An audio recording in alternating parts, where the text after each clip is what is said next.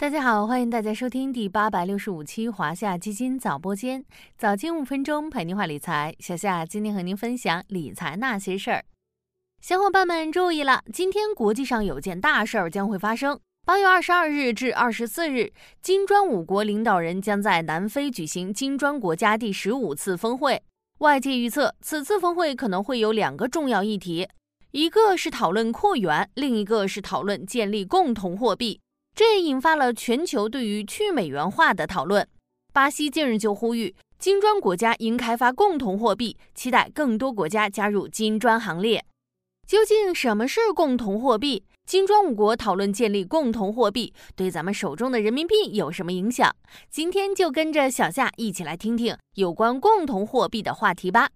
照例先来科普一波概念。所谓共同货币，指的是由两个或两个以上的国家采用同一种货币作为他们的法定货币，并由同一中央银行或货币联盟负责发行和管理。举个最直观的例子，欧元就是典型的共同货币，也是目前全球范围内知名度最高、使用范围最广的共同货币。自二零零二年七月成为欧元区的合法货币开始，到今年一月一日，克罗地亚正式启用欧元，已经成为德国、法国、意大利、荷兰、比利时等欧洲二十个国家共同使用的货币。根据欧洲中央银行发布欧元的国际作用，二零二二年欧元在各国外汇储备中的份额上升零点五个百分点至百分之二十点五，仅次于美元，居于第二位。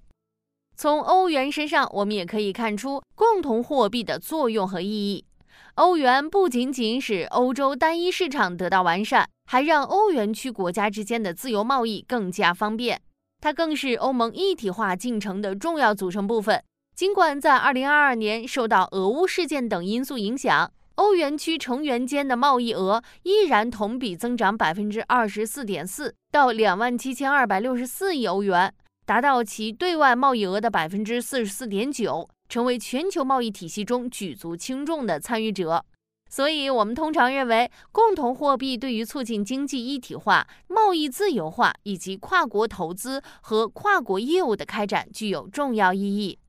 回到这次金砖五国的讨论上来，金砖五国很多人应该都知道，分别是中国、巴西、俄罗斯、印度和南非五个新兴市场国家。这五个国家具有人口众多、经济实力雄厚、市场潜力巨大等共同特点。其中，国土面积占世界领土总面积百分之二十六点四六，人口占世界总人口的百分之四十一点九三。根据英国一家经济研究机构今年发布的数据，按照购买力评价计算，金砖国家占世界 GDP 的比重达到百分之三十一点五，超过七国集团的百分之三十点七。正在成为全球经济增长的重要引擎。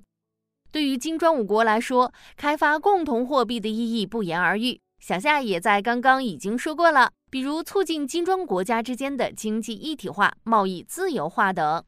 金砖国家机制建立这十七年来，彼此之间的贸易往来越来越密切。举几个简单的例子：二零二零年，中国取代美国，重新成为印度最大贸易伙伴。二零二一年上半年，印度成为中国贸易伙伴中增长速度最快的国家。二零二二年，中国与金砖国家双边贸易额超过五千五百亿美元，同比增长百分之十二点九。参考欧元经验，一旦金砖国家之间的共同货币推出，对于深化金砖国家在各领域的合作、构建金砖国家命运共同体方面，预计将发挥重要作用。还有观点认为。金砖国家对共同货币的讨论可能会加速全球经济体摆脱对美元的依赖。近年来，美国货币政策大起大落，导致全球金融市场都掀起了一阵风暴。而金砖国家早就将金融与货币合作纳入合作框架。法国巴黎银行在报告中表示，随着全球地缘政治格局持续变化，美元作为许多国家首选贸易结算货币的未来受到质疑。虽然最近大家对共同货币的关注度很高，但其中涉及到复杂高阶的金融合作，可以进行先期研究，未来落地或许还是任重而道远。还是拿欧元为例，从一九六九年三月，欧洲共同体海牙会议提出建立欧洲货币联盟的构想，到二零零二年一月正式进入流通，其中经历了几十年的过程。可以预见的是，金砖国家的货币合作将会是一个渐进、长期、复杂的过程。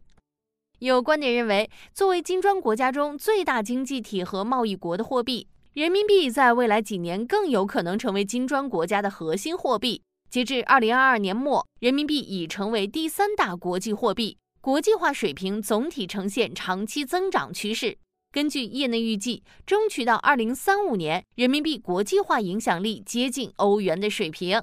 好了，今天的华夏基金早播间到这里就要结束了，感谢您的收听，我们下期再见。